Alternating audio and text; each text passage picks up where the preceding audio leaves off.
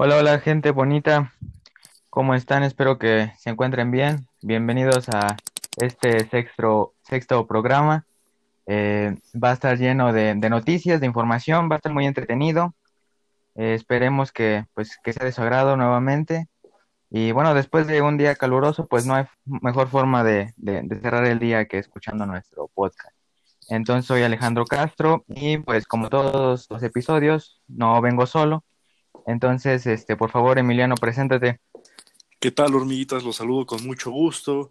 Con honor los informamos que ya es el sexto y pues ya estamos en la recta final de mayo, ¿no? Vamos a terminarlo de la mejor manera, eh, permaneciendo en nuestros hormigueros, atendiendo las indicaciones y bueno, siendo felices, hacer las cosas bien. ¿Qué nos traes, Germán? Buenos días. ¿Qué tal? Sean bienvenidos todos ustedes, bienvenidos a un programa más de esta radio, Radio Hormiga. Espero que estén pues muy bien todos ustedes y la gente que nos escucha. Ya son, hoy estamos a 25 de mayo del 2020, ya saben, un lunes para empezar con el pie derecho y terminar eh, pues este, este mes de mayo, algo complicado, pero pues con nosotros aquí escuchándonos y dando pues estas noticias y este, esta, estas peculiares eh, notas que les traemos por acá. Espero que pues, este sexto episodio les guste mucho a todos ustedes. A ver, ¿qué nos traen de este lado ustedes? Claro que sí. Bueno, vamos a hablar un poco sobre el COVID, el coronavirus, eh, sobre López Gatell y bueno, ya más o menos vamos viendo este, pues el, el final de, de esta cuarentena. Entonces, ¿qué, qué nos traes, Emiliano? Bien, pues primero que nada es una noticia que nos alegra y pues es un, un punto bueno para los mexicanos, para la educación mexicana, pues Hugo López Gatel ha llamado la atención de la OMS para que forme parte y comparta los conocimientos, para que redacte pues algunas nuevas medidas para el mundo, que sea un- una figura internacional y bueno, esto también se ve reflejado en las redes sociales, pues es la tercera persona de, de esta categoría eh, a nivel mundial. Entonces, eso es una muy buena, una muy buena noticia. El presidente ha mencionado que, pues, esta llamada, ese puesto se lo tendría más que merecido, pues, aunque la, cuarentena aún no termina, pues ha hecho muy bien su trabajo. Y que a los mexicanos luego no les importa mucho y más, es otra cuestión. Sin embargo, López Gatel pienso que ha dado muy buenos resultados y que es una persona bastante competente. ¿Qué opinas, Germán? Sí, miren, por acá les traigo la nota. Miren, aquí dice que pues Hugo López Gatel, eh, subsecretario de Prevención y Promoción de la Salud, aseguró que la solicitud que le hizo la Organización Mundial de la Salud, la OMS, al gobierno federal para que forme parte del grupo de expertos para redactar el Reglamento Sanitario Internacional es una distinción para el país por las acciones para atajar el COVID-19.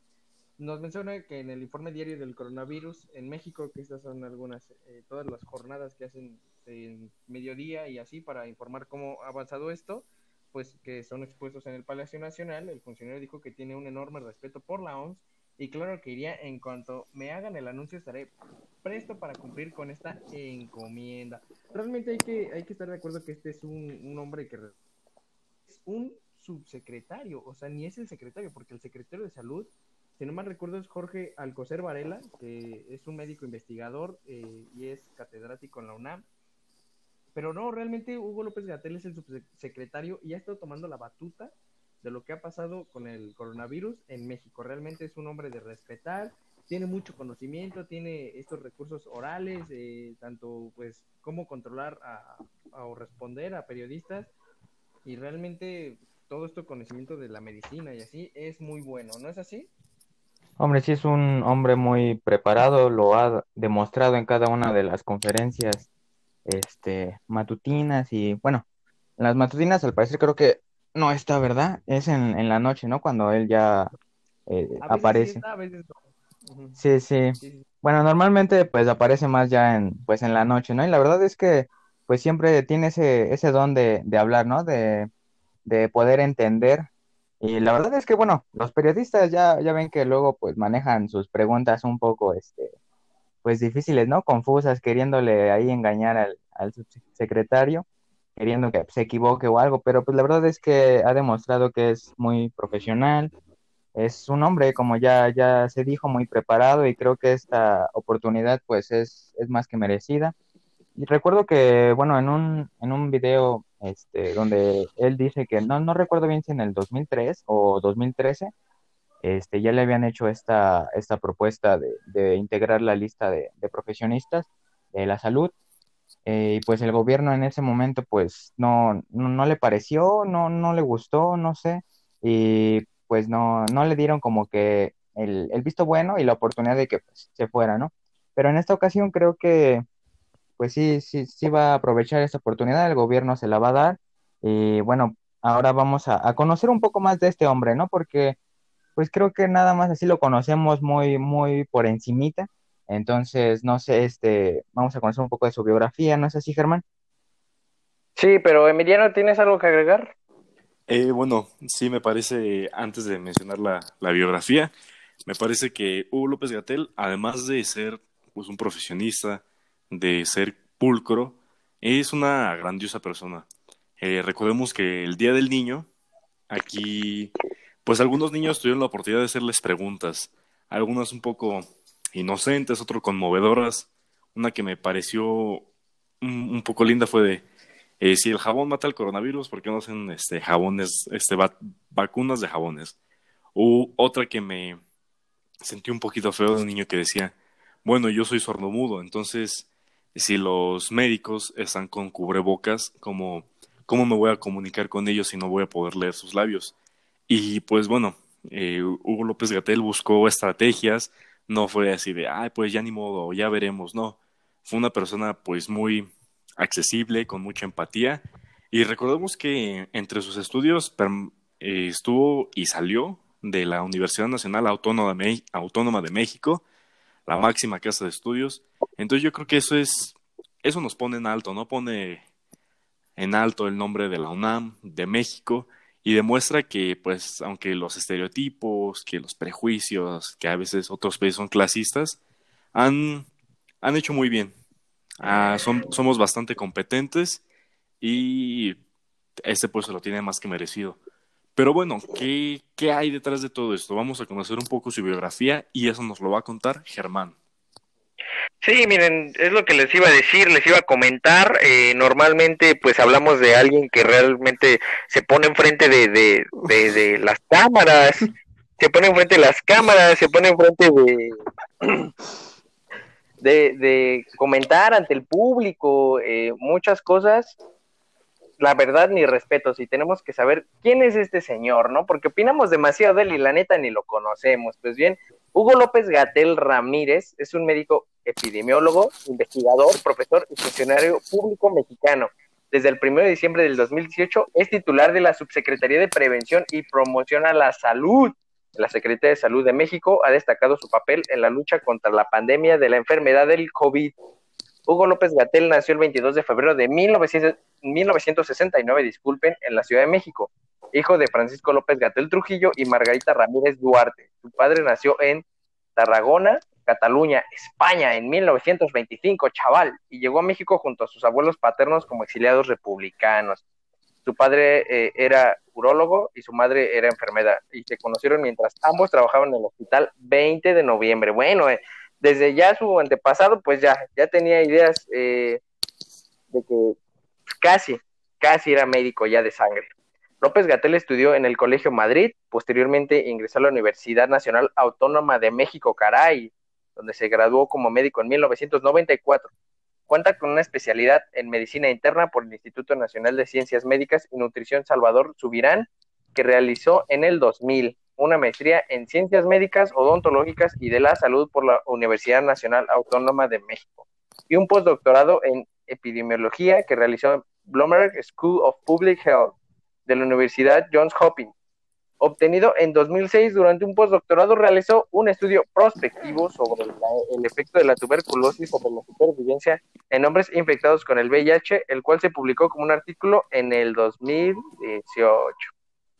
¿Qué opinan de este hombre? ¿Qué opinan? A ver, Oh, hombre, la verdad es que, pues creo que es un orgullo como mexicano tener a, personas eh, tan profesionales co- como es el subsecretario López Gatell.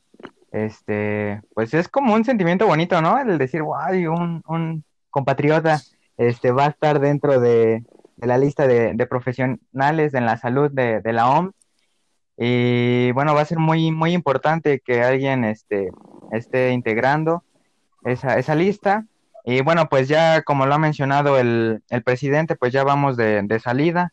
Hay que cuidarnos, este, seguir las, las medidas, como hasta ahora pues lo hemos hecho. Hay algunas personas que pues no, no les interesa mucho y pues bueno, salen así a la calle y, y pues no les importa su, su salud ni la de los demás, ¿no? Entonces, bueno, para los que sí se han cuidado, pues sigan haciéndolo. Ya, ya pronto vamos a, pues a poder salir poco a poco a las calles, como ya hemos mencionado en programas anteriores. Entonces, bueno, creo que esto ha sido todo de esta, de esta nota de, del coronavirus. Entonces, vamos, vamos a una pausa con esta canción, ¿no es así, Emiliano? Así es, el título de esta rola es Azul, de Little Jesus, y suena algo así.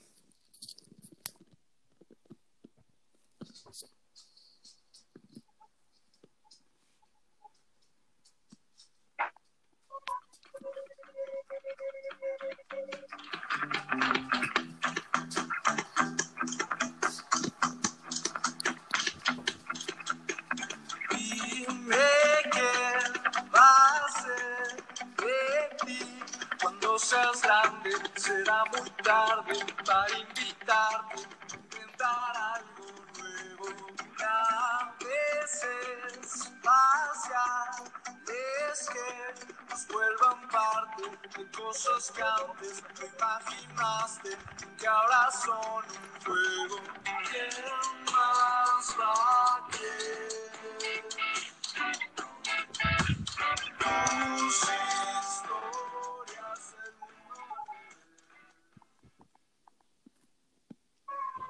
Bueno, pues ya estamos de, de regreso. Eh, vamos a seguir con las notas informativas. Ahora, pues una un poco no, un poco no agradable, ¿no? Por, por lo que se va a decir que es que falleció Josefina Tavera, es la creadora del bordado de Tenango, que perdió la vida a los 87 años de edad en el poblado de San Nicolás. La verdad es que, pues es una, es una lástima que mujeres así, pues fallezcan porque dejan pues un, legado, ¿no? En, la cultura de, México, ¿no es así? Eh, claro, es una noticia eh, dolorosa a nivel internacional, porque recordemos que México es un país que, pues, que tiene mucha, mu- muchos turistas, muchas visitas, y bueno, esas artesanías normalmente llaman la atención de, pues, de otros, de los extranjeros, ¿no? Se los llevan, y este arte, pues, está plasmado en la ropa, y les voy a contar un poco de este.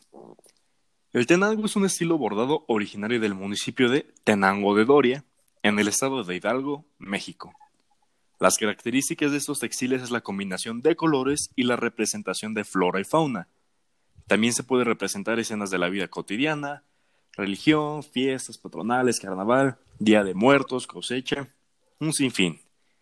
Los bordados son portadores de lenguajes simbólicos que expresan el entorno, la vida, mitos, ritos y todos estos que son reproducidos a través del tiempo. Con el paso de los años, los bordados se han convertido en uno de los elementos que conforman la identidad cultural y étnica de los habitantes del municipio antes mencionado. Los habitantes de este relatan que cuando alguien deja el municipio para vivir a otro lado, siempre se llevan un tenango y así también se lleva un pedazo de su pueblo. Por ahí dicen, no, puedes salir del barrio, pero el barrio no sale de ti. de ti. Lo mismo ocurre con los visitantes, que aunque visten de entrada por salida, se llevan un tenango y se van cargados de venados, flores, ríos y todo lo que éste representa. Bien, esta señora fue quien lo impulsó, quien lo creó. ¿Nos tienes algo de esta persona, Germán? Pues sí, a través de redes sociales su familia cuenta la historia, ¿no? Nos dicen que en 1960 doña Josefina, quien era madre soltera, eh, la falta de empleo y dinero la mantenían afligida y en una ocasión que salió al mercado por alimentos se encontró un trozo de manta, ¿no? Ese día nació una de las artesanías más fregonas del país, que incluso con firmas como Carolina Herrera o Hermes copiarían. Entonces, ahí empieza la historia de, de este eh, tipo de bordados, de este tipo de tejidos que realmente, pues así surgen de la nada, ¿no? La señora que iba al mercado y de repente se encuentra una tela y, y en eso se empieza a inspirar para crear este tipo de bordados que representan pues una cultura, un país, pues realmente es muy importante. Aparte, pues la muerte de doña Josefina fue lamentada por varios funcionarios estatales, incluido el gobernador Omar Fayad, quien en sus redes sociales señaló que pues lamentó el fallecimiento de la artesana hidalguense Josefina Tavera. A ella se le atribuye la elaboración del primer tenango, una de las creaciones más emblemáticas de nuestro estado. Su legado quedará bordado en la historia de Hidalgo.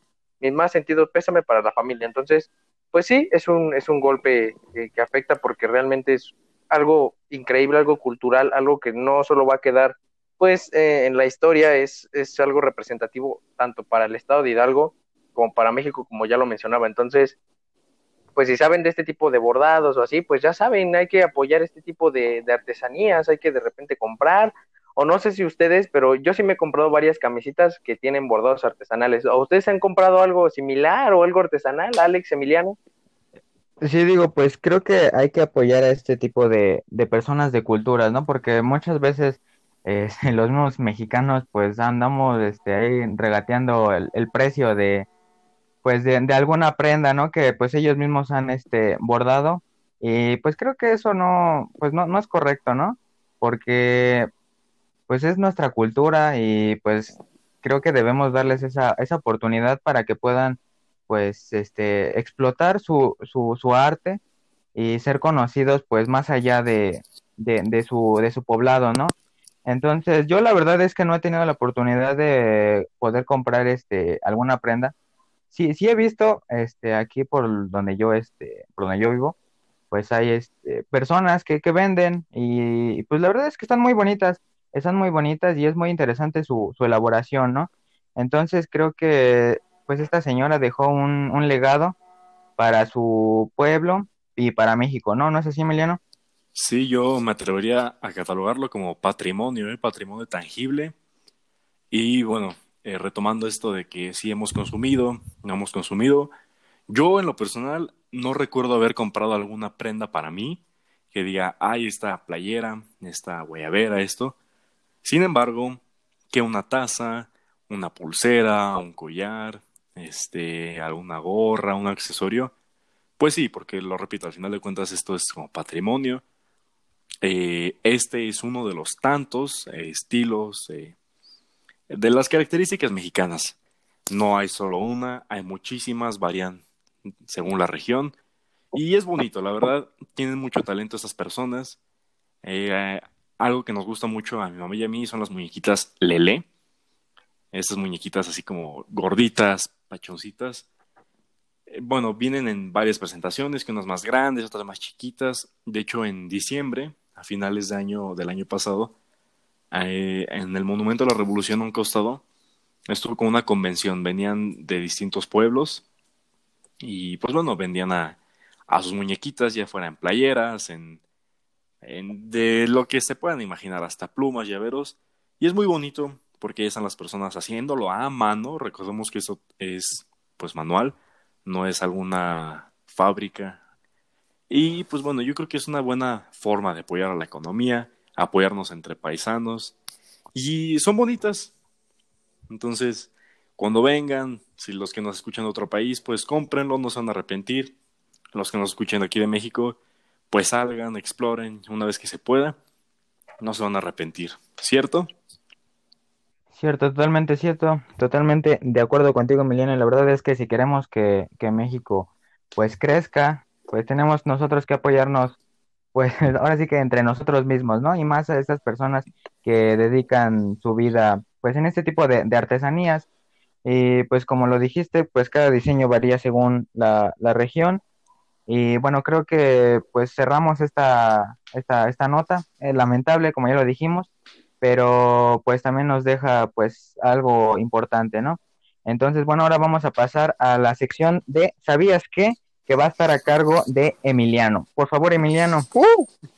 Claro, pues con mucho gusto les vamos a compartir algunos de tantos datos curiosos que pues uno se va encontrando por ahí. Abrimos que el hombre más alto del mundo, llamado Robert Wadlow, medía 1,63 con tan solo 5 años de edad. A los 8 años, pues, oiga, ¿no? 8 años, todavía era un niño, medía 1.83 metros, Ah, ahí no lo tienen. Como yo. No, está, era gigante. Para los que ahorita con esta época de calor, que no pueden dormir, que no pueden dejar abierta la ventana porque se meten los moscos, pues les recomiendo que se vayan a Islandia porque es el único país en el mundo en el cual no existen mosquitos. Ahí la tienen. ¿Alguien de ustedes ha ido a Subway? ¿Tú has ido, Germán, Alex? Sí, sí he ido. Claro, sí, alguna vez Por un sí. buen sándwich. Bueno, pues se pueden hacer dos millones de combinaciones. Esto considerando, pues, todos los sabores, todos los ingredientes, todo, todo, todo. Si hacemos un poquito de matemáticas, podemos hacer dos millones de combinaciones distintas. Ahí está, para que no se aburran, para que no se harten del sabor. Uh, Pasemos a la siguiente. Los dientes de los roedores nunca dejan de crecer. Estos tienen que ser desgastados con alimento, royendo, lo que sea, porque jamás dejan de crecer. Y si algo les genera un trauma, no quieren comer lo que sea, pueden verse enormes y obviamente traerles, pues, problemas para su salud. Ok. ¿A cuánto creen que cae una gota de lluvia? Aproximadamente. Esto varía según su tamaño o qué tan gordita esté. ¿En cuánto creen? mm, pues no, no, no sé. A ver, échale tú, Alex, algo, échale una No cantidad. sé. No sé, ¿qué es la, la velocidad en la que tarda una gota, no? Pues en caer. mm, no sé, yo creo que, ¿qué será? ¿Dos segundos? 30 kilómetros por hora, es decir, 8 metros sobre segundo. Esto, Estuve cerca, estuve cerca. un poquitín, un poquitín. Y bueno, ya, ya que, Sí, ya que hablamos de gotas, por si alguien quiere ver gotas, cuando cae, cuando caen rayos, cuando tenemos una tormenta con rayos, puede ser esto en la playa. Entonces, ustedes saben que si un rayo impacta en la arena, no, no hace un hoyo, no hace un cráter, sino crea una, un tipo de escultura, y esas son denominadas fulguritas. Ahí lo tienen, si algún día van caminando en la playa y en la arena se topan con alguna escultura medio rara, quiere decir que ahí estuvo un trueno. Bien, necesitaríamos 3.600 millones de personas tomadas de la mano para rodear al sol. Guau, ¿Alguien ha visto la película de 101 Dálmatas? Mm, Vaya. Para Sí. esta película de Claro. 101 Dálmatas, los creadores de Disney tuvieron que dibujar aproximadamente 6 millones de manchas para todos los cachorritos. Hablando de estos, de estos personajes, Winnie Pooh ha generado más que Marvel y que Harry Potter juntos. Ahí lo tienen, este osito y sus compañeros, sus amigos, pues vaya que han sido tremendos. Existen ratas con el, perro, con el pelo rizado. ¿Ratas? No te lo creo. Sí, es una de las tantas especies ¿A que poco? hay. También existen ratas ¿Se peinan o cómo? No, solitas, su, su cabello, bueno, su, su pelaje, sus bigotes son rizados. Porque pues hay, hay tipos de ratas. Sí, sí, sí. Cada una, de la, cada una de las uñas de la Estatua de la Libertad pesa 45 kilogramos. Ahí lo What tienen, casi media tonelada en uñas. La escuela más grande del mundo es City Montessori en la India, misma que recibe a diario aproximadamente 47 mil alumnos. A esto Uf. le podemos sumar profesores, administrativos, personal de intendencia y demás. 47 mil alumnos. Nos vamos a la India. La gata Tausor atrapó dos- 28.899 ratones.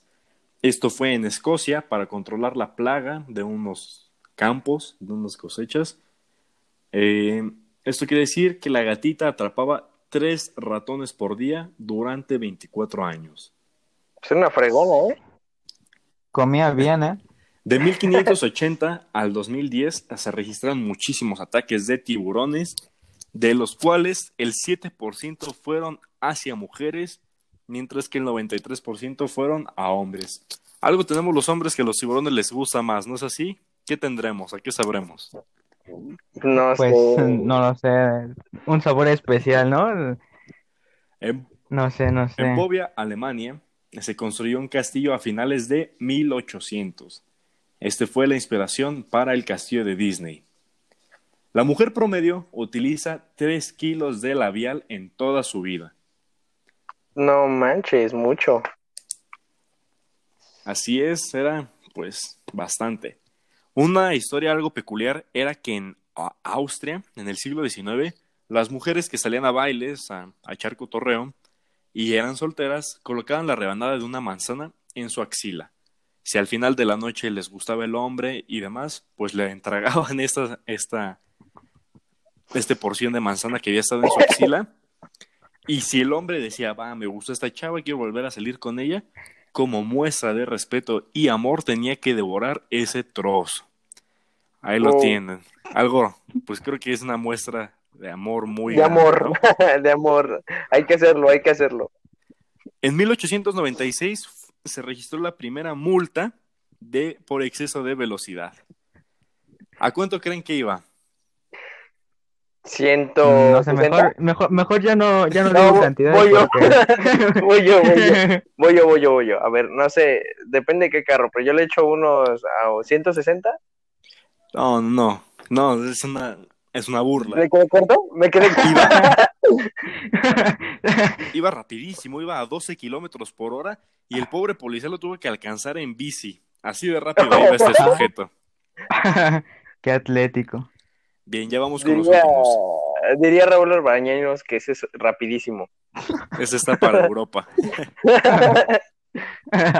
España y Portugal son separados por un puente de aproximadamente 3 metros. Está considerada la frontera más pequeña. Rap God de Eminem tiene un total de 1560 palabras.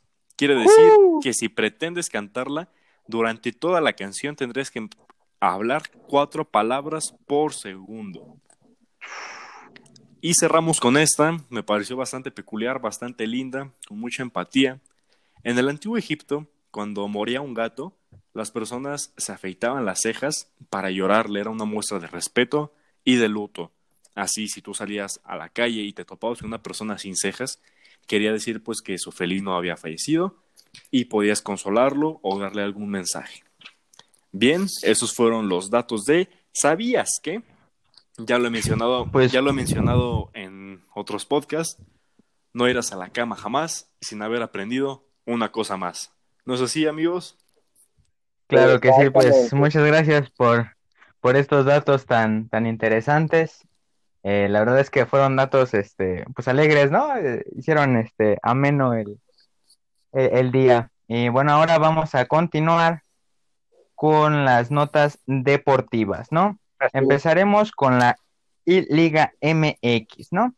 Un, un torneo donde pues es algo diferente a lo que estamos acostumbrados pues a ver. Dicen ahí por ahí que pues algunos partidos ya han sido este amañados, no sabemos, ¿no? A final de cuentas, como el de Chivas, el este el partido pasado habían dicho que el equipo contrario se había dejado ganar, no lo sé, no lo sé. Yo soy este eh, le voy a las Chivas, entonces, pues mira, mientras ganen por mí está bien, ¿no? Ahora vamos, vamos un poco a, a los resultados. Y bueno, creo que este es un partido pues importante, el Clásico Nacional, ¡Uh! que pues obviamente mm, pues es diferente, ¿no? Por lo mismo que, que ya mencioné que pues, no estamos acostumbrados así a verlo pues por jugadores virtuales, pero pues la- las Chivas golearon al América, ¿no? Ahí este 3-1. 3-1 en el mando este Beltrán por parte de las Chivas y del América pues Giovanni Dos Santos. La verdad es que les dieron una cátedra de cómo se juega el fútbol en la Play Entonces, este, pues, pues les, les arrebataron el triunfo. También eh, tenemos la, la noticia de, del Morelia, ¿no? Del Morelia que pues se va, se va, este, se, se muda, se muda a Mazatlán y pues también se va, se va a cambiar el, el nombre. La verdad es que, pues Todo. imagínense todos los, sí, ahora sí que va a ser una renovación. Este, sus aficionados, imagínense, esos pobres que durante años y ahora van a tener que, pues, cambiarse igual todo, las camisetas, todo. O no sé ustedes que nos tengan para de este tipo de, información. Este, bueno, retomando un poquito lo del Morelia, a mí me parece una pena, eh, más allá del fútbol, pues yo creo que todos sabemos que al final de cuentas esto es un negocio y yo creo que en caso de que se confirme que pues ya la monarquía se, se muda, pues yo creo que tendría un gran impacto económico los turistas que cada 15 días iban a apoyar, ¿no? Que visitaba el Monterrey, pues todos iban para Morelia, que el Guadalajara, todos para Morelia. Y pues que al final de cuentas esto pues genera eh, dinero, ayuda a la economía de los, de los morelianos. Entonces lo repito, de, de concretarse esta acción tendría pues un, un gran impacto.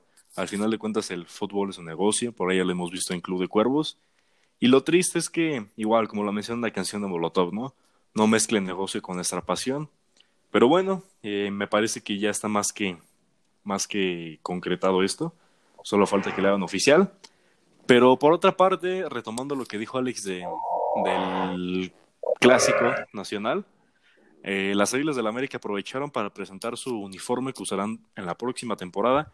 Aún no sabemos cuándo, porque recordemos que algunos eh, jugadores del Santos estuvieron diagnosticados con COVID-19. Entonces, esto retrasa todavía más. Este torneo ya fue cancelado. No sabemos cuándo inicia el segundo. Pero me pareció un uniforme bastante lindo. Trae algunos recuerdos que no me tocaron vivir en vivo. Pero, pues por ahí YouTube nos facilita la tarea, ¿no? Entonces, a mí me encantó mucho el, el uniforme. Ahí si alguien quiere hacer una donación, alguien quiere enviarlo, pues no me enojaría. ¿Qué traes, demasiado. hermano? Pides demasiado. Pues respecto a la Liga MX que, está eh, de nuestro país, pues miren, hay dos cosas que me estoy dando cuenta ahorita que analicé sobre el Morelia. Hay dos cosas. Primero, pues ya se canceló el torneo de esta clausura. Y segundo, eh, se canceló también el descenso. O sea, más bien ya no va a haber eh, descenso ni ascenso. Así.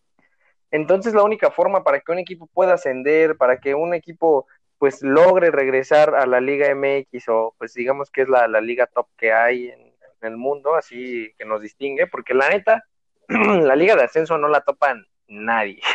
hay que ser reales. Sí, Si hay, gente, si hay gente que nos escucha que le va a un equipo de liga de ascenso, lo siento, pero realmente, pues no, no, no es muy vistosa la liga. Y los equipos que ascienden siempre son como, bueno, los que ascendían, que era Dorados, después Leones Negros, que ascendió Necaxa, y, y pues mala suerte que, el, que el Atlante ya no pudo ascender. pero es la única forma de que un equipo pueda ascender comprando franquicias. Y así es como lo hizo, eh, pues, los Delfines de Mazatlán, ¿no?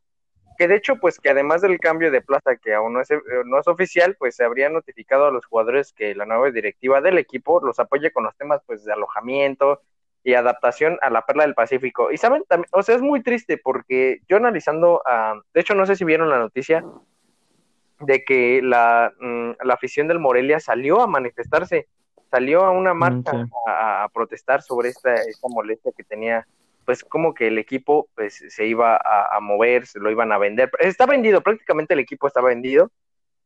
y decir, Sí. pues, no solo es cambiar eh, de nombre, ¿no?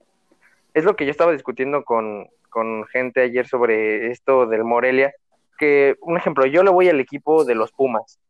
yo le voy a- al equipo de los Pumas y me dice una persona, bueno, es que sí está feo que pues tanta historia que tenga tu club, si eres de los clubes antiguos, que ya estaba ahí desde años, pues realmente eh, estás ahí, ¿no? Tu equipo tiene historia, tu equipo tiene títulos, o por lo menos ha estado entre el, entre el torneo ahí tratando de disputarlo. Y me doy cuenta con Pumas, un ejemplo que a Pumas lo llegaran a cambiar de nombre o así, está bien, órale. Pero que siga jugando ahí en CU, que siga jugando ahí en, la localidad, lo que sea, ¿no? pero lo que pasa con Morelia es que no solo va a dejar de estar en Morelia, sino que se va a ir al norte. O sea, toda la gente que, que tenía el equipo de Morelia prácticamente pues va a desaparecer. Entonces, sí, van a ser los mismos jugadores, sí, lo que quieras, pero ya adiós equipo. Y también lo que había visto es que también el director, eh, eh, bueno, este, el profesor de, de- del Morelia, el, el técnico, pues ya también se iba a ir en estos próximos días. Güedes, Pablo Güedes, que era, pues, la neta estaba jugando muy bien al Morelia, e incluso eh, Tata Martino mencionó que la selección debería jugar como el Morelia, no sé si lo vieron. ¿Ustedes qué dicen? No, no, bueno, esa, esa no, tan, no, no la vi, pero pues sí es, sí es triste, ¿no? Como mencionas de que pues uno como aficionado pues siempre está detrás del, del equipo, apoyando en cualquier tipo de situación, ¿no? Tanto cuando pierden como cuando ganan. Entonces creo que es una noticia lamentable para estos aficionados del, del Morelia recibir este tipo de noticias, porque pues ahora sí que es cambio de arriba para abajo, ¿no? O sea, tanto el técnico este, pues su estadio, ¿no? Su estadio donde pues ya habían marcado pues historia, era pues emblemático para ellos y eh, pues para mantenerse en esta pues en, en esta liga pues se necesita bastante dinero, ¿no? Es como lo que le pasó este a varios equipos que ascendieron, pues ya no podían este mantenerse, ¿no? En esta en la en la competición, en la primera división debido pues al dinero, ¿no? Obviamente pues no puedes jugar este pues contra equipos que tienen jugadores eh, muy buenos y que pues obviamente tienen dinero y pueden hacer fichajes buenos y pues imagínate armar tú tu equipo con esfuerzo y así, entonces pues no no no logran mantenerse. Entonces, pues va a ser bastante difícil asimilar este tipo de pues de cambios, pero pues ya se irán este acostumbrando y pues su, su afición es fiel, entonces los van a, a seguir a donde, a donde vayan. Entonces, este, no sé si Emiliano nos tenga alguna otra noticia deportiva. Eh, bueno, se tiene planeado que la NBA regrese a canchas directo a playoffs, así como se había, pues como se había quedado en la tabla, eh, que se entre directo a playoffs en julio y pues se vuelva a la normalidad. Eh, recordemos que este año, eh, si no mal recuerdo, en junio a finales, pues ya hubiesen iniciado los Juegos Olímpicos. Es la primera vez en la historia que se cancelan unos Juegos Olímpicos, entonces eso también es un antes y un después en la humanidad. Eh, me parece que la NFL también ya está trabajando. Poco a poco empiezan a, a volver a la normalidad. En otros países, aquí en México, no. Todavía no. Eh, no sé si alguien tenga algo sobre la NFL. Sí, yo te- tenía, tenía que Germán, algo de la. NFL. Pues bien, la NFL reconoce el UNAM versus Politécnico como el clásico del fútbol americano en México. Pues bueno, ¿no? Ya por lo menos se dieron cuenta que acá está lo bueno en fútbol americano. ¿Realmente han ido a algún partido de, de americano ustedes, chicos?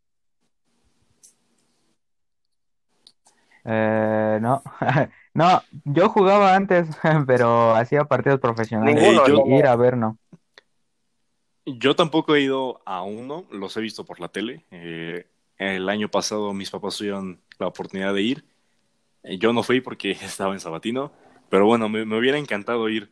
Y pues sí, me parece que es una rivalidad en la cancha muy bonita, que pues hace que saques el máximo, que si normalmente en los partidos das el 100, des el 120%. Pero bueno, esto es en la cancha. Digo, es, al final de cuentas es un deporte y no podemos permitir que exista problemas en la tribuna. Sí, claro, los ánimos se quedan en la cancha, ¿no? Porque pues sí existe luego ese, esa, este, digamos que ca- calentura, ¿no? Por decirle así, de que pues ya te, ahora sí que te pegó de más, usó fuerza de más y pues empiezas a enojarte y le quieres regresar el, pues, el golpe o así. Pero pues a final de cuentas, pues eh, es un partido, es un juego, todo debe quedarse ahí y ya fuera del estadio, fuera de, de la cancha, pues ahora sí que a relajarse, a final de cuentas, pues somos este, digamos que amigos, compartimos el mismo gusto por el deporte, entonces, este, pues así debe quedar, ¿no? Entonces, Germán, Sí, mira, aquí nos menciona que en el Instituto, en el Instituto Político Nacional, el POLI, frente a la UNAM, en el fútbol americano, pues se ha convertido en, en un ícono de la historia estudiantil en la Ciudad de México, pues hasta la NFL ya lo toma como yacimiento del mundo del ovoide en nuestro país. En la NFL, en colaboración con la productora de documentales Vice, realizó una miniserie de cuatro episodios donde muestran los fanáticos, entrenadores y jugadores su pasión del fútbol americano sin importar el lugar o la cultura, como lo mencionabas, Alex. Justamente el capítulo número 4 llamado México Wildest Football Rivalry enaltecen la pasión que se vive en el clásico estudiantil de México, donde los protagonistas son las franquicias del Instituto Político Nacional, Burros y Águilas Blancas, y los Pumas de Ciudad Universitaria. Entonces, bueno, si tienen una oportunidad de lanzarse a ver estos partidos que son frenéticos, que, que tienen mucha adrenalina, mucha intensidad, láncense a verlos, están muy cool. Hay mucha gente que apoya este, este tipo de, de juegos, de la NFL, del fútbol americano y de hecho tengo muchos compañeros, de hecho ahí a lo mejor nos están escuchando, un saludo para toda esta banda, que le late esto y me dicen, no, que yo soy corredor, es que yo el otro, el otro. Entonces, un saludo a toda la banda que practica el fútbol americano. Bueno, Alex, ¿qué nos traes para concluir, para cerrar? Sí, claro, bueno, también un, un dato importante que pues olvidaba mencionarse es que para nuestros amigos argentinos, que ayer fue el Día de la Patria, para, ahora sí que para ellos, pues les mandamos una felicitación por parte del, programa de Radio Hormiga. Este, y bueno, ya con respecto a esto de los deportes, pues la verdad es que, pues sí, el, fútbol americano, pues es, es, un, es un deporte, pues extremo, por decirlo así. Y bueno, si de los que nos están escuchando tienen la oportunidad o, o, ya han ido a este tipo de juegos, pues nos platiquen un poco sobre su experiencia, ¿no? Que siempre es bueno saber cómo es que se viven este tipo de juegos. El ambiente, pues es totalmente diferente al, por ejemplo, al del fútbol, porque pues no sé, siento que se juega con, con mayor intensidad. Y bueno, Emiliano, no sé si quieres añadir algo más. Un deporte característico en México, pues es el soccer, un deporte muy bonito, pues que genera competencia, afición, pero pues no es todo existen muchos más deportes en los que México ha triunfado, ha llegado lejos, ha levantado el oro. Un ejemplo es el básquetbol. Eh, cinco mexicanos han tenido la oportunidad de jugar en la NBA. Eh, hoy en día lo hace Juan Toscano, digo, está parada la liga, pero está poniendo en alto los números, compartiendo duela y vestidor con Curry. Eh, me parece que ficharon a un mexicano, a los Vaqueros de Dallas, Paola Longoria en racquetball, que ha hecho un papel espectacular. Fernando Platas, medallista en Juegos Olímpicos. Digo, se le da mucha atención al fútbol en México, pero no lo es todo. Y si somos buenos en soccer, también lo podemos hacer en cualquier otro deporte. Yo creo que todos tenemos favoritismo por algún deporte, pero hay que abrir la mente. Digo, al final de cuentas somos mexicanos y nos debemos apoyar entre nosotros. Sí, claro. La verdad es que pues existen mucho más disciplinas como el fútbol, como el fútbol americano, donde pues mexicanos han sobresalido este, en cada una de ellas y pues han logrado muchas cosas y han este, causado satisfacción a todos los mexicanos. Entonces, pues la verdad es que pues son noticias agradables y con esto pues damos cierre a, esta, a esta nota deportiva. Eh, les queremos agradecer por acompañarnos este, hasta el final del, del programa. Esperemos que haya sido pues, de su agrado, que les hayamos entretenido y pues no se olviden de, de, seguirnos en las páginas de Facebook, de Instagram y de Twitter y compártanos por favor porque es de gran ayuda. Y entonces, bueno, hemos crecido pues gracias a, a todos ustedes, a su apoyo. Entonces, Emiliano, por favor, ya para pues bueno, aquí lo tienen, Around the World de los Red Hot Chili Peppers, para quien cuando termine esto regresemos a la normalidad. Suena así.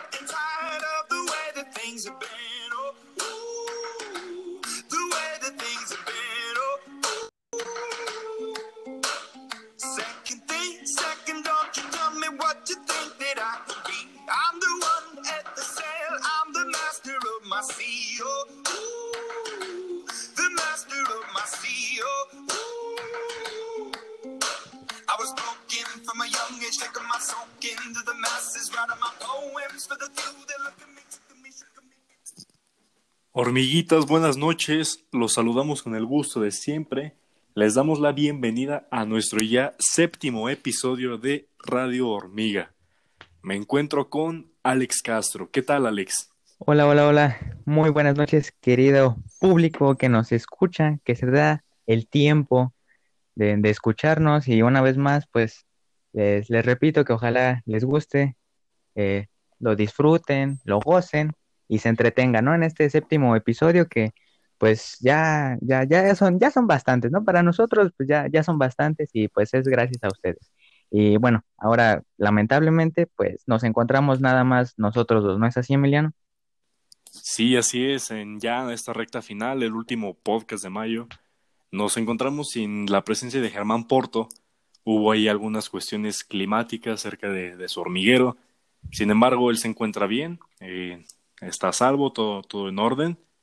Y bueno, esperemos que ya arranquemos la semana con su presencia, con su carisma, su buena actitud y volvamos a hacer ese trío de hormigas. ¿No es así, Alex? Claro, claro que sí. Se, extraña, se extraña su, su, su buena actitud aquí dentro de, de la radio, pero pues esperemos que ya el lunes esté pues listo, eh, todas estas cuestiones pues se arreglen para que pues ya pueda volver a integrarse a esta radio que, le mandamos pues un abrazo, ¿no? Y un, saludo. Eh, bueno, ya referente un poco más del clima, que ha sido pues protagonista para evitar este pues acontecimientos o, o arruinar los planes, tenemos lo del aplazamiento del cohete, ¿no? Que se iba a dar el día miércoles, que ya muchos pues lo estábamos esperando, ¿no? De hecho estaba una transmisión pues en YouTube, yo la estaba viendo en YouTube eh, de la NASA, bueno, del canal de la NASA y pues ahí estuve más de tres horas, tres horas estuve viendo cómo pues estaban llegando los, pues, los astronautas, se estaban preparando y pues a los que ya faltaban 17 minutos aproximadamente para que se hiciera el lanzamiento y pues decidieron cancelarlo.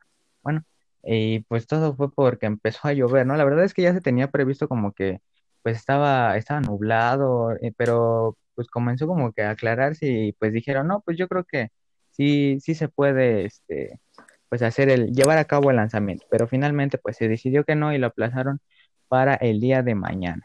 Entonces va a ser por la tarde, por la tarde, y iba a ser un, algo histórico, ¿no? También para, para la humanidad y más para Estados Unidos, que ahorita pues están pasando por mal momento por lo de la pandemia, que pues el estado anímico de sus ciudadanos pues se encuentran mal por los suelos y esto pues iba a dar como para arriba, ¿no? Iba a motivarlos a, que pues se dieran cuenta de que eran una, una gran nación, eran este pues una potencia mundial, ¿no? Y es que pues casi ya habían pasado más de 10 años en que iban a, a lanzar un cohete desde el suelo estadounidense, ya que pues estaban dependiendo casi de los cohetes rusos, entonces pues se tenían que los americanos que conformar con ver ese tipo de acontecimientos pues desde, desde internet o, o, pues sí, desde sus casas, ¿no?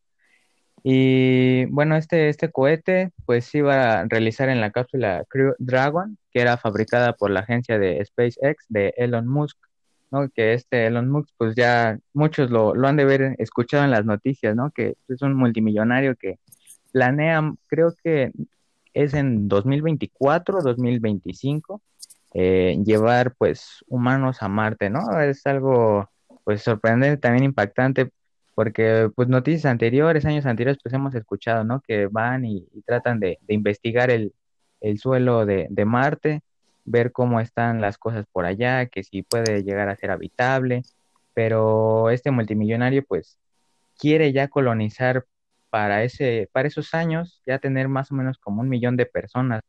Entonces va a ser, va a ser algo grandioso, ¿no? Llegar esos años y esperemos que esto de la pandemia pues también aminore para que sea posible todos estos este, acontecimientos, ¿no? Y la verdad es que también, pues es como um, y una, una historia de, de, superación, por decirlo así, la de Elon, porque pues en 2002 fue cuando fundó su, su empresa, ¿no? Y, él siempre soñó con hacer este tipo de, cosas.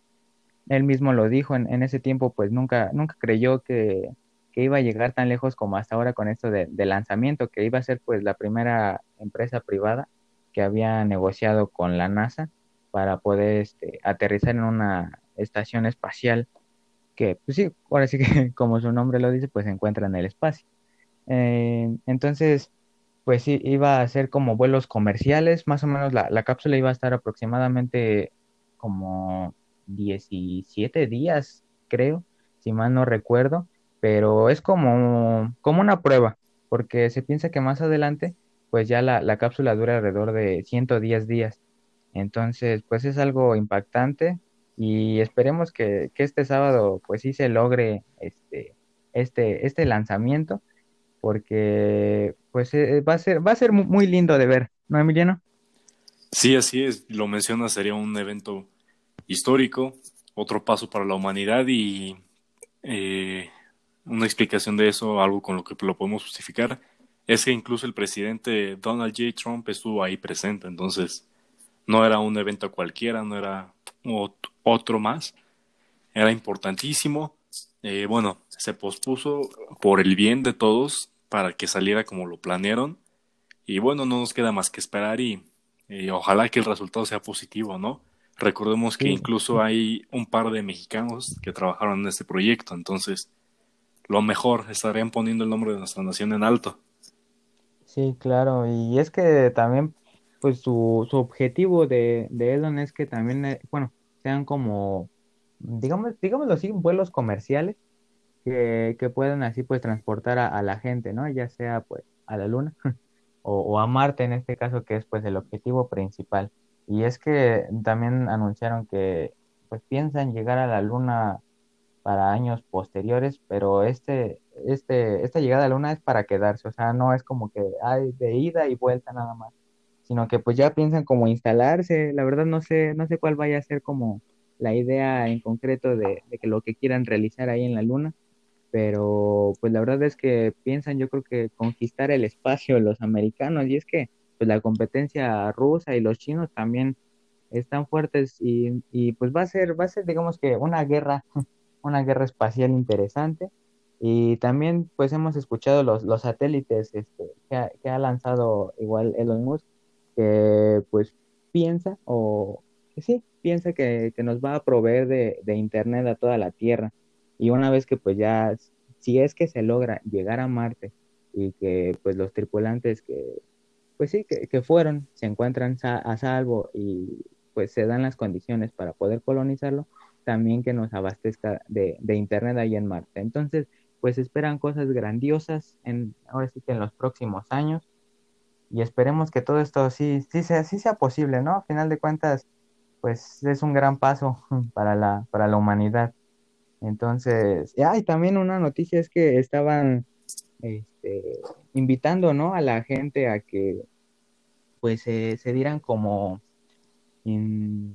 Como, ¿cómo decirlo, Emiliano? Para, ya que, ¿cómo se llama? Que los invitaron a que fueran a, como tripulantes para que fueran este, al viaje espacial.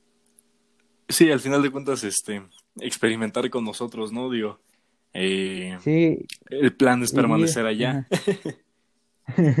sí, sí, y es que pedían, no me acuerdo los requisitos, este, era, pues obviamente, pues ser estadounidense, ¿no?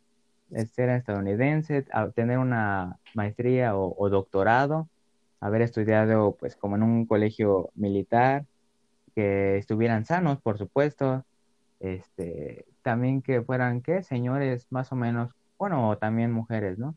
De la edad de, de 30 a 55 años de edad, ¿no? Entonces, este, pues hay, por si tienen algún conocido que, que cumpla esos requisitos, pues ya sabe, puede ir, este, ahí a, a, la NASA a hacer su papeleo para que pueda ir este a integrar uno de estos vuelos comerciales para ver qué tal le va este pues de viaje a la luna, ¿no? O a Marte.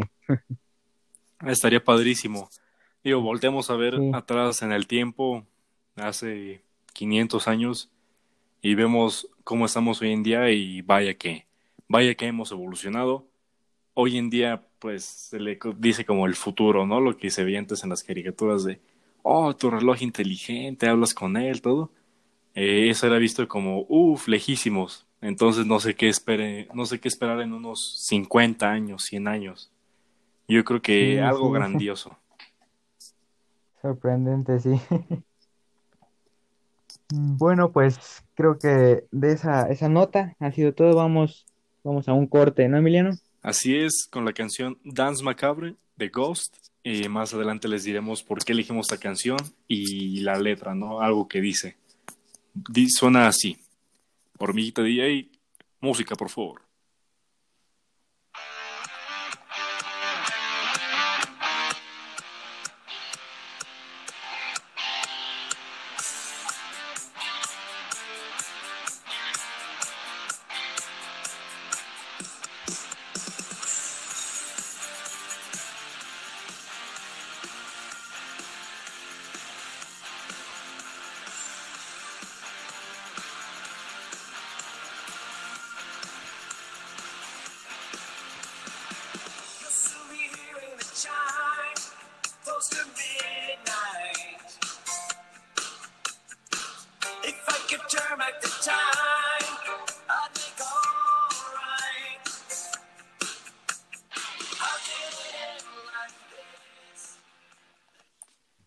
Ahí lo tuvieron, una rolita de su último álbum de estudio, Brickell. Bien, vamos a esta, a esta nota de la sección Hormiguita Viajera. Y bueno, nos vamos hasta Rusia. Y es que se cumplieron 50 años del pozo más profundo del, del mundo, ubicado en Rusia. Y bueno, eh, se le considera también como la puerta al infierno. Los trabajadores contribuyeron al mito desde, eh, desde que determinaron que en su interior se escucharon gritos y lamentos. Bien, este agujero se llama el Pozo de Cola. Tras 24 años de excavación, sigue siendo el agujero de mayor profundidad que ha realizado el hombre. Y sin embargo, esta no es su única particularidad, ya que muchos afirman que es la puerta de la entrada al infierno. Sí, un vaya dato perturbador, ¿no? Y es que, pues, estos científicos, la verdad es que también, pues, imagínense at- atreverse a querer, pues, excavar tanta, tantos kilómetros de profundidad sin saber qué es lo que te puedes encontrar abajo, porque, pues, si llegas hasta muy profundo, pues, imagínate, está el magma y todo eso y pues, te derrites, te quemas.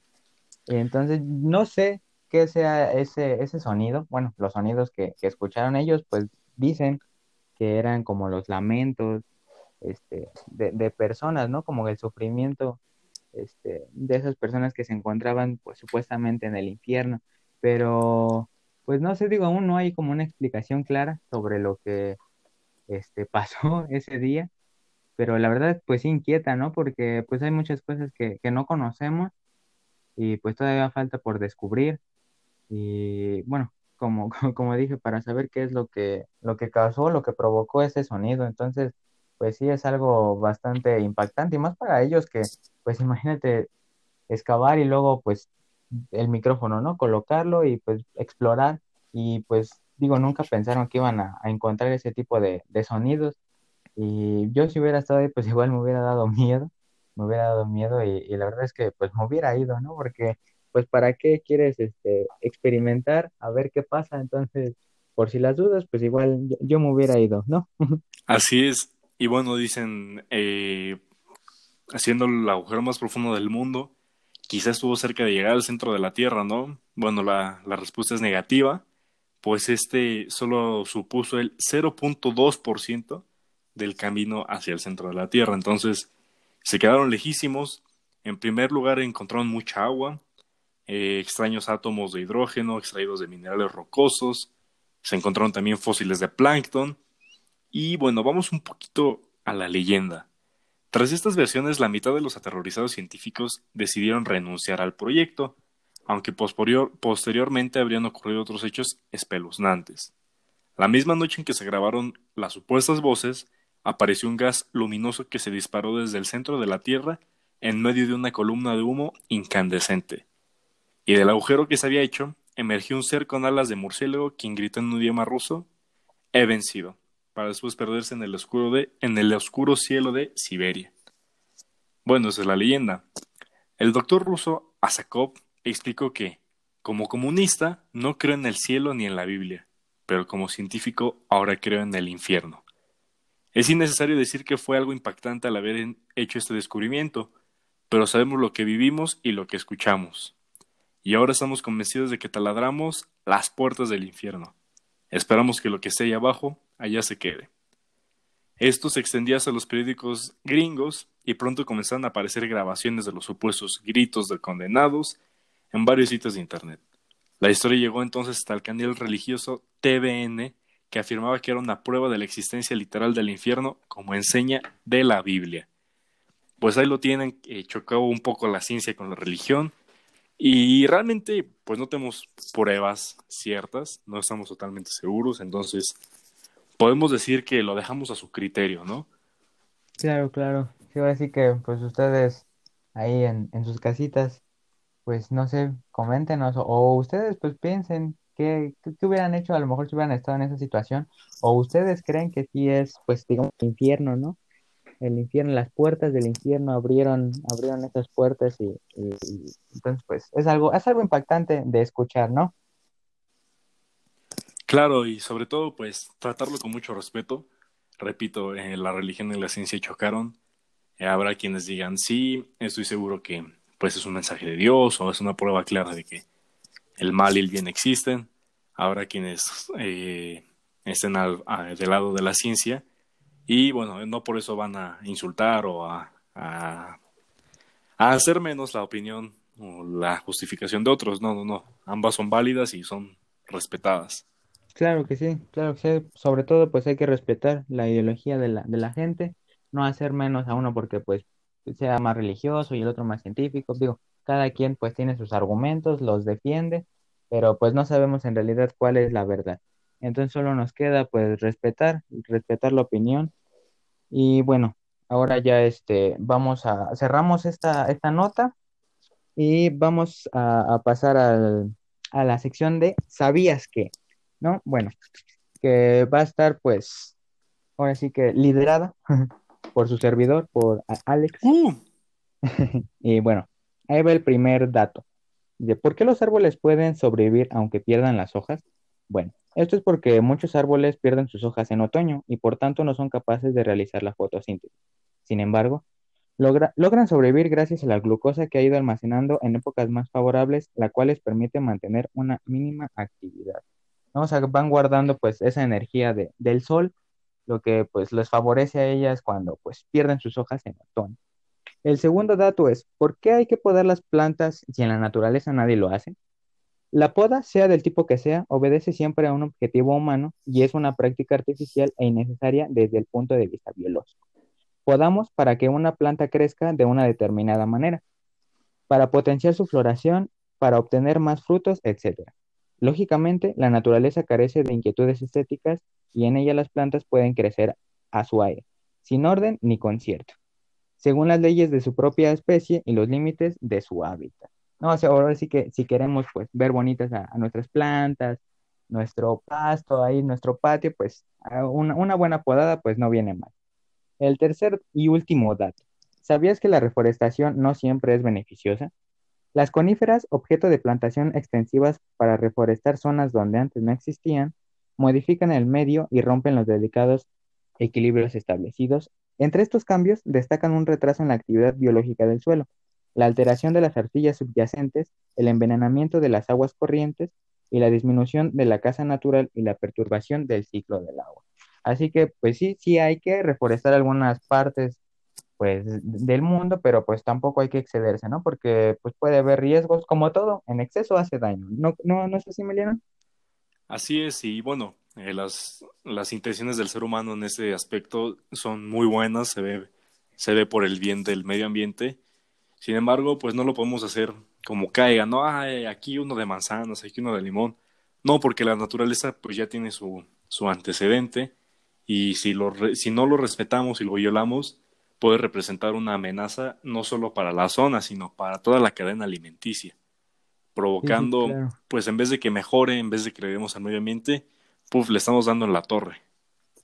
Sí, alteramos, pues digamos que ese ciclo biológico, ¿no? Que ya tenía establecido.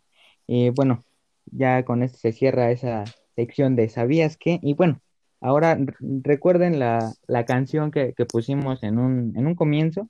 Y bueno, ¿por qué escogiste esa, esa canción, Emiliano? Sí, la, la canción de, de en medio eh, fue porque, pues habla como de nostalgia, se arrepiente. Dice, pronto estarás escuchando las campanas a la medianoche.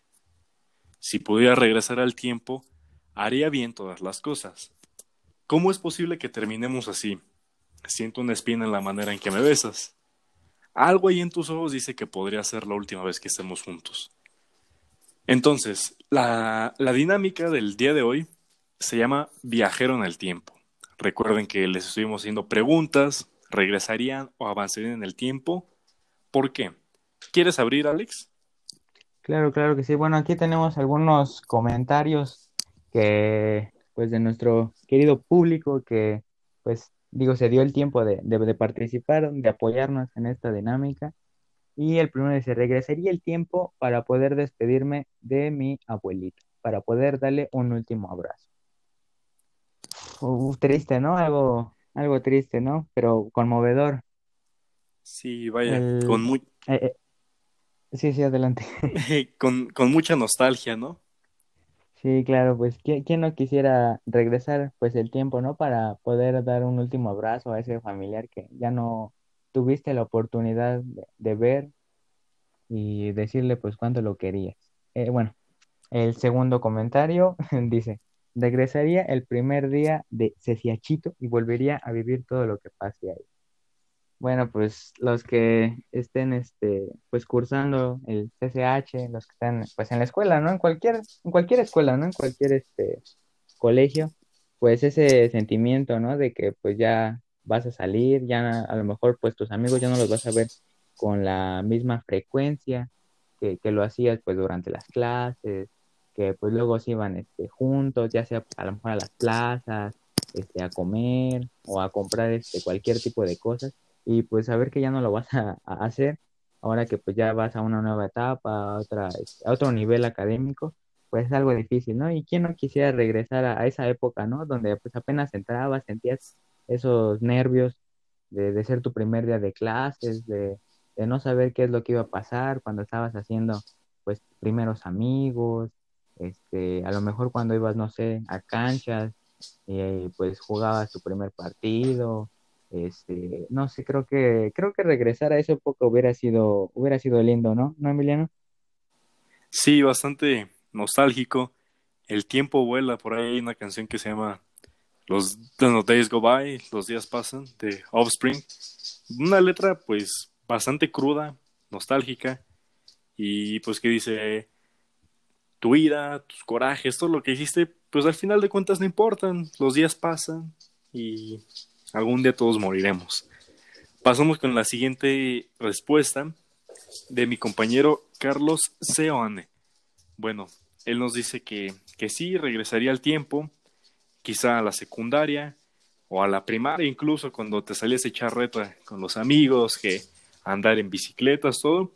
Sin embargo, él no cambiaría nada, o sea, él lo dejaría así como está, porque dice que se siente a gusto con lo que es hoy en día, que pues quizás sí ha atravesado algunos problemas, ha vivido algunas situaciones pues no, no color rosa, pero le han servido para ser lo que es hoy en día.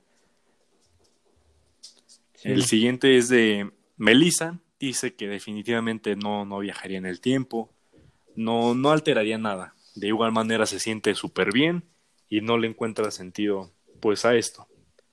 ¿Tú, tú, Alex, viajarías al futuro, al pasado? ¿Y por qué? Pues fíjate que a lo mejor viajar al futuro, pues tal vez no lo haría, ¿no? O sea, como que es mejor pues vivir poco a poquito, esperar qué es lo que va ocurriendo, pero al pasado no sé, fíjate que todavía ahí es como que más de pensarlo, ¿no? A lo mejor porque dices, no, pues a lo mejor sí hice algo mal, si viajo pues en ese, en ese momento, pues tal vez lo pueda corregir, pero pues alteraría totalmente toda tu vida y a lo mejor pues ya como estás ahora o como estoy ahora, pues mm, ya, ya no sería lo mismo, ¿no? Tal vez ya sería una persona totalmente diferente, pero pues a lo mejor no para cambiar cosas, ¿no? Sino para volver a vivir algún, algún momento, ¿no? Como pues bien lo decías que antes uno de niño pues salía a jugar, que con los trompos, ¿no? que, que te ponías este, a jugar ahí pues, con tus trompos, con tu yoyo, con las canicas, este, a jugar fútbol, este, todos esos juegos pues que eran muy divertidos para, para los niños, ¿no? Y que hasta ahora pues también siguen siendo entretenidos, que pues al final de cuentas pues crecimos con ese tipo de juegos y aún así siguen siendo muy entretenidos. Bueno, al, me- al menos para mí siguen siendo entretenidos. Pero pues sí, también tienen mucha razón, pues esa, e- esas personas que, que no quieren viajar este, al pasado, a final de cuentas, pues no hay que arrepentirse ya de, de las cosas que se han hecho. A final de cuentas, pues son lo que nos han forjado y nos han dado, este, pues sí, carácter y nos han, no- nos han formado como personas, ¿no? Y pues gracias a, todo lo ocurrido, pues a lo mejor anteriormente, pues hemos logrado las cosas que, que hemos tenido, ¿no? Entonces, pues no, no sé, tú Emiliano, ¿te gustaría viajar a alguna parte o sí, retroceder en el tiempo? Pues co- coincido contigo. Eh, sí, definitivamente viajaría, eh, no sé, a segundo de secundaria, pero igual, solamente para vivir, para pues otro día en eso, en esos tiempos. Pero pues yo creo que todo tiene un porqué y hasta la más mínima acción puede cambiar todo, ¿no? Por ejemplo, tengo una historia un poquito particular. Cuando iba en segundo de secundaria, lo, ah, lo recuerdo muy bien, era un 11 de julio del 16, era cumpleaños de un amigo de Gael. Mi mamá me dice, no, pues no vayas a la escuela, ya te conozco que eres bien travieso y, y pues ya no están haciendo nada en los últimos días. No, que déjame ir todo. Bueno, me llevé un plátano y en el cotorreo todo, un amigo se lo aventó a una chica, me echaron la culpa a mí y bueno, para tercer año me, me cambiaron de grupo. Ahí en ese nuevo grupo conocí a nuevas personas, me la pasé muy bien, personas con las que hoy en día igual tengo alguna relación cercana. Y me pregunto, ¿qué hubiera pasado si, si le hago caso a mi mamá, no? Bueno, no, no voy a la escuela. Quizá no hubiera conocido a esas personas, que mi mamá hubiera dicho, no, pues este, no compró plátano. sí". O sea, si simplemente no hubiera, no hubiera pasado ese evento, quizá no estaría mal, quizá estaría igual bien, pero pues sería otra historia distinta. Y lo que he vivido, pues me gusta, me siento feliz, me siento cómodo. Entonces, pues no, no, no cambiaría nada. Sí, claro, por ese, por eso, ahora sí que por esas mismas situaciones es que, pues a lo mejor no arrepentirse, ¿no? De lo que, pues uno, uno, este, hizo en el pasado, nada más a lo mejor como, pues reflexionar, ¿no? Y ver y, y decir, pues bueno, a lo mejor hice esto mal, pero pues ahora, pues tratar de cambiarlo, ¿no? Y, y mejorar para que, pues en un futuro, pues también seas una, una mejor persona. Entonces eso de, de viajar al pasado, pues como te digo, nada más sería como para volver a vivir este, algún, pues sí, algún momento, alguna vivencia, donde pues a lo mejor éramos más felices, ¿no? Donde pues había menos estrés de, de por la escuela, que pues antes no te preocupabas tanto pues en lo que a lo mejor de qué ibas a comer o pues del dinero, de la situación pues de- del país en el que te encuentras, este, todo eso, las, pues la, la violencia a lo mejor pues no, no es que, este, pues sí te preocuparas tanto como ahora, ¿no? Que ya, pues ahora ya por donde quiera, pues hay problemas y, y pues yo, yo sí regresaría tal vez a, a cuando era niño, como ya dije, para poder, este, volver a, a- a vivir, a convivir con, con mis amigos, a pasarla bien. Y pues ustedes también, este, a las personas que, que no, que no nos comentaron, pues, este, ojalá, ojalá pudieran hacerlo para, este, ¿cómo se llama? O sea, sí que, que nos comentara, ¿no? De dónde es que a ustedes les gustaría viajar, si cuando eran más pequeños, o a lo mejor un año atrás, este, no lo sé. Ojalá, ojalá nos pudieran, este, comentar y pues aquí estamos comunicándonos aquí con el, este, telepáticamente, ahí con el pinganillo, con Germán, que, que nos está comentando algo, ¿no, ¿no, Emiliano? Sí, así dice. A mí sí me gustaría viajar al pasado para ver todo el proceso, cambios, descubrimientos, novedades que hubo en el mundo, incluso, bueno, buscar, saber, contribuir cómo fue Charles Darwin, Tesla, Einstein. Eh, bueno, algo peculiar es que Germán está muy interesado por la biología. Me parece que se va a dedicar a esto. Más adelante hablaremos un poco del pase reglamentado en la UNAM. Entonces, pues me parece muy bien, me parecen propuestas bastante peculiares. Eh, contribuir a lo que tenemos hoy en día, que a lo mejor para, para nosotros es normal, pero bueno, detrás de ese hallazgo hubo una persona, muchos científicos trabajando en ello, y pienso que contribuir o ser parte de esa historia sería algo padrísimo. ¿No es así, Alex? Claro, sí, sería genial, ¿no? Poder este, presenciar ese tipo de, de acontecimientos, ¿no? Cuando pues se descubría pues alguna especie este, nueva que no se tenía pues ningún registro, este, los, los avances científicos de pues de estos personajes que pues han sido importantes para, para lo que tenemos hoy en día. Si, si hubiera sido pues algo, algo impactante, ¿no? Sería algo, algo muy padre poder estar este, al lado de, de este tipo de, de personajes tan, tan importantes, tan emblemáticos. Y pues sí, la verdad es que pues es, este, digamos que la, esa idea de, de, regresar al pasado es muy buena la que, la que tuvo Germán. Y como pues ya dijo mi, mi, compañero este, Emiliano, pues sería genial, ¿no? Así es. Y bueno, ya que habíamos mencionado que está interesado por la biología, yo en lo personal estoy interesado pues igual en, en biología área 2, pero más hacia veterinaria, isotecnia o cirujano dentista. ¿Tú, Alex?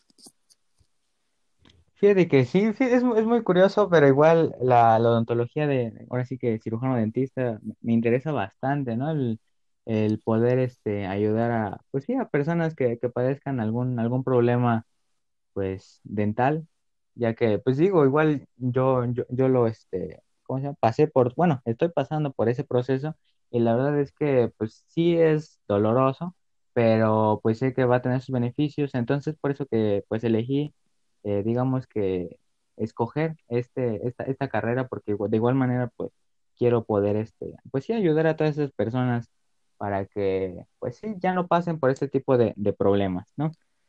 Pues bueno, es una, este, algo bastante peculiar. Qué bueno que, que lo ves así, Alex. Eh, pues vaya, conozco algunas personas que dicen, eh, a mí me da miedo ir al dentista, pero desde que fui con, no sé, la doctora Marta, ya eh, me siento seguro, eh, me trató diferente, mis miedos desaparecieron. Y bueno, para los que nos escuchen, ya sea de prepa, de CCH, de educación media superior en la UNAM. Ahí les van algunos datos del pase reglamentado. A los alumnos del CCH que concluyen el bachillerato, así como quienes ya lo concluyeron y aún no hayan ingresado a la licenciatura, se les informa que el registro del pase reglamentado para ingresar a la licenciatura será por Internet desde el 3 de junio a las 12 hasta el 14 de junio del 2020 será con los siguientes datos y las siguientes características. Eh, Alex. Claro que sí, bueno, este, este pase pues reglamentado, pues vamos a hacer este un, un, registro, ¿no?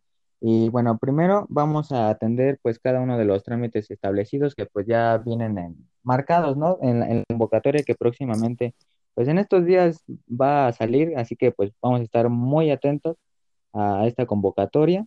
Después pues tendremos que, que hacer el, el, registro, ¿no? De este pase, pues que como ya dijo mi compañero Emiliano, va a ser pues por vía internet, ya dijo pues las fechas y, y el horario que pues están establecidos para que podamos hacer todo este, este proceso, ¿no? Y por último, bueno, no por último, después va a haber este un examen diagnóstico de inglés en línea, ese pues no, digamos que pues no importa tanto, pero, pero sí es importante este, pues el, el, el cómo estés este, pues sí desarrollado en esta área de, del inglés, ¿no? También llenar pues la hoja de datos estadísticos y responder preguntas sobre pues alguna discapacidad, ya sea que padezcas, y si no, pues nada más este, yo, yo, yo pienso que va a haber alguna opción pues en el que si no tengas que, rellenar nada, poniendo a lo mejor ya que no padeces ninguna, este, ningún tipo de discapacidad. Y bueno, Emiliano, siguiente. Eh, hecho esto, revisar tu diagnóstico académico del 2 al 6 de septiembre de 2020 en la página www.escolar.unam.mx y verificar que has concluido totalmente el bachillerato conforme al plan de estudios correspondiente. Ojo, para los que dicen, eh, debo un par de materias y no tengo contacto con mi maestro o nunca tuve contacto y pues no sé cómo me va a evaluar. Eh, la página oficial de CCH, de todos los planteles, dio a conocer que se harán cursos en línea. Eh, ingresas a www.psi, te registras, haces tu solicitud y bueno, esto consta en que abandonas tu grupo ordinario en el que tomaste clase durante el semestre con tu profesor, abandonas ese y metes tu solicitud para uno nuevo. En caso de que te acepten, ellos determinan si es por Google Classroom, WhatsApp o algún otro medio. Eh, es del 6 al 18, me parece, o del 8 al 26 de junio. Ahí, si les interesa, chequen las fechas. Y bueno, esto me parece algo muy, muy padre, ¿no? Muy útil. Entonces, chequenlo si les es necesario. Si registras una carrera con prerequisitos o de ingreso indirecto, deberás cumplir los requisitos establecidos en el plan de la licenciatura. Recuerden que tenemos el pase reglamentado, pero hay otras carreras que no tienen el pase reglamentado. Es decir, concluyes tu bachillerato y para la carrera a la que desees ingresar debes presentar un examen nuevo. Sí, claro, bueno. La siguiente dice, si en tu primera y o segunda opción eh, registras una carrera que se imparte en la modalidad a distancia del sistema universidad abierta y educación a distancia, deberás cursar y aprobar satisfactoriamente el programa de apoyo al ingreso, eh, diseñado por ex profesor de la Coordinación de Universidad Abierta y Educación a Distancia de la UNAM para las carreras que se imparten en la modalidad a distancia, el cual se realizará vía Internet del 27 de julio al 23 de agosto del 2020 en https eh, dos puntos diagonal doble diagonal pi punto cuaed c u a e d cuaed punto unam punto mx diagonal. Y bueno estos resultados del programa de apoyo al ingreso pues estarán publicados igual en, en la misma página este, que, que, mencioné el 28 de agosto del 2020 eh, bueno estos resultados pues ya este se podrán este consultar y pues también los resultados de, de, la solicitud del pase reglamentado, que ya pues una vez hayas hecho todo el procedimiento, este, hayas pues, rellenado todos los, los, requisitos, todo el papeleo, pues saldrá el 9 de septiembre del 2020. Y ya pues esto es accediendo pues, al sitio en la página de www.escolar.unam.mx. Ahí vamos a poder ver pues ya los, los resultados del pase reglamentado que pues muchos ya estamos pues muy nerviosos, ¿no? Bueno, el siguiente paso, Emiliano. Sí, algo pues bastante estresante, una novedad. Y bueno, creo que le pone más, más sabor, ¿no? El hecho de que estemos en contingencia, en que no sabemos si sí vamos a regresar o no, el hecho de que todo sea virtual, pues yo creo que le da un toque de estrés aún mayor. Y bien, obtener tu documentación de ingreso del 9 al 13 de septiembre del 20 al acceder a tu sitio en la página si, bueno, dicho esto, si aún alguien tiene un, alguna otra duda, eh, no le quedó claro, pueden checar la página www.cch.unam o en un link que les dejaremos en nuestra página de Facebook. Alex, ¿algo que quieras añadir? Sí, claro, y pues sobre el pase reglamento es que, como ya bien lo dijiste, pues por esto de la pandemia, pues le da ese, ese pues, sabor este, amargo de no saber qué es lo que va a pasar de la calificación, porque pues aún muchos profesores pues no terminan de, de evaluar, todavía siguen pues dejando actividades, exámenes, entonces no se sabe a lo mejor en qué, qué calificación te va a poner y cómo va a repercutir pues en, en, tu, en tu promedio, ¿no? Porque pues a lo mejor ahorita te falta pues una décima, una décima o dos para alcanzar el promedio que, que pide esa carrera y pues dependes totalmente de a lo mejor de un profesor o de dos para que pues pueda subir y, y ahora sí que poder entrar a, esa a esa este, carrera que pues que quieres, ¿no?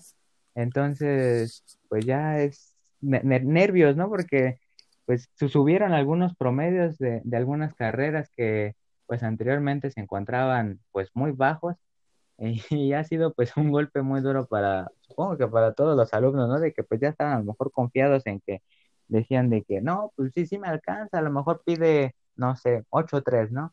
Y sí, sí me alcanza. Y en estos días que salió, pues ya lo, los nuevos, este, los nuevos promedios, Dice, no, subió a 8.7, pero ¿cómo? Ya no me va a alcanzar. Entonces, creo que sí fue algo, algo impactante, ¿no, Emiliano? Sí, o, o para uno, o para algunos otros, pues nos fue bien. Me parece que el año pasado médico veterinario isotecnia pedía 8.5, 8.6 y ahora pide 7.9. Entonces, bueno, a mí me convino. Y bueno, recordemos que para que el pase reglamentado siga vigente, puedes terminar tu bachillerato en cuatro años, acreditando obviamente todas sus materias, eh, con el promedio que solicites tu carrera. Digo, si sales con 7.9, no, pues difícilmente vas a poder ingresar a medicina en CEU. Pero bueno, el pase seguirá ahí. Si lo terminas en cuatro años, si no debes ninguna materia, nada, cuatro años promedio para tu carrera y ya no te preocupes. Eh, bueno, eh, de aquí de Radio Hormiga les deseamos éxito, elijan la carrera que les apasione, que les haga feliz.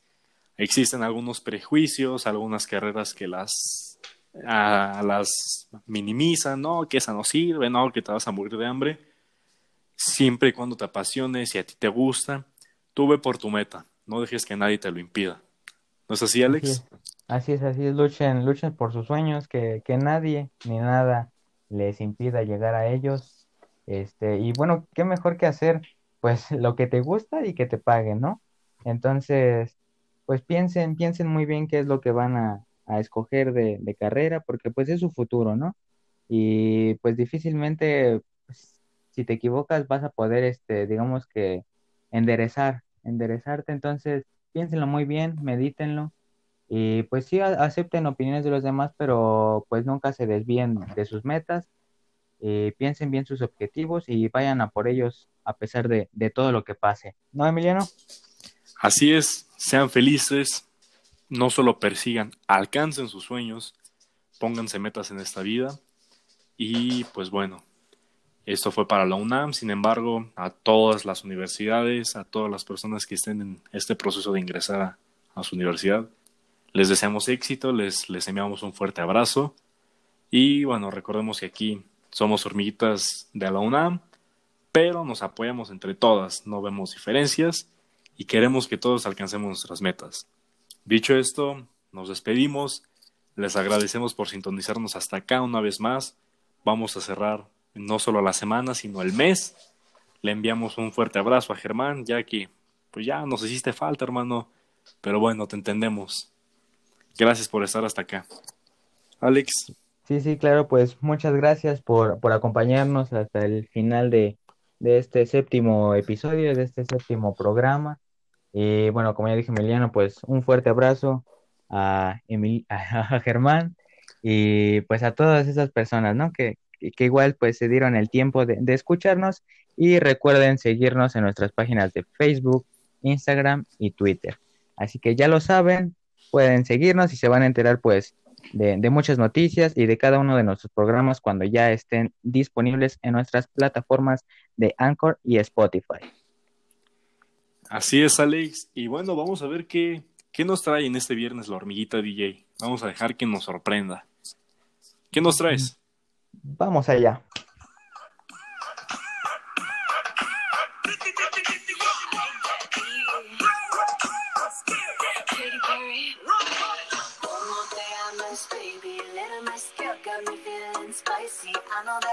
Speak the same language, but I'm gonna let my body talk for me.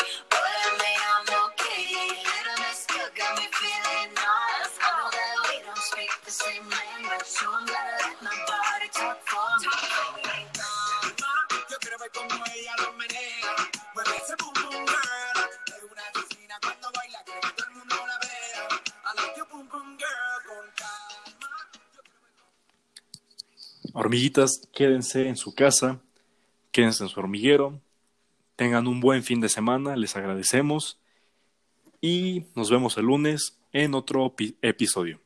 Radio Hormiga, donde tus oídos se convierten en ojos.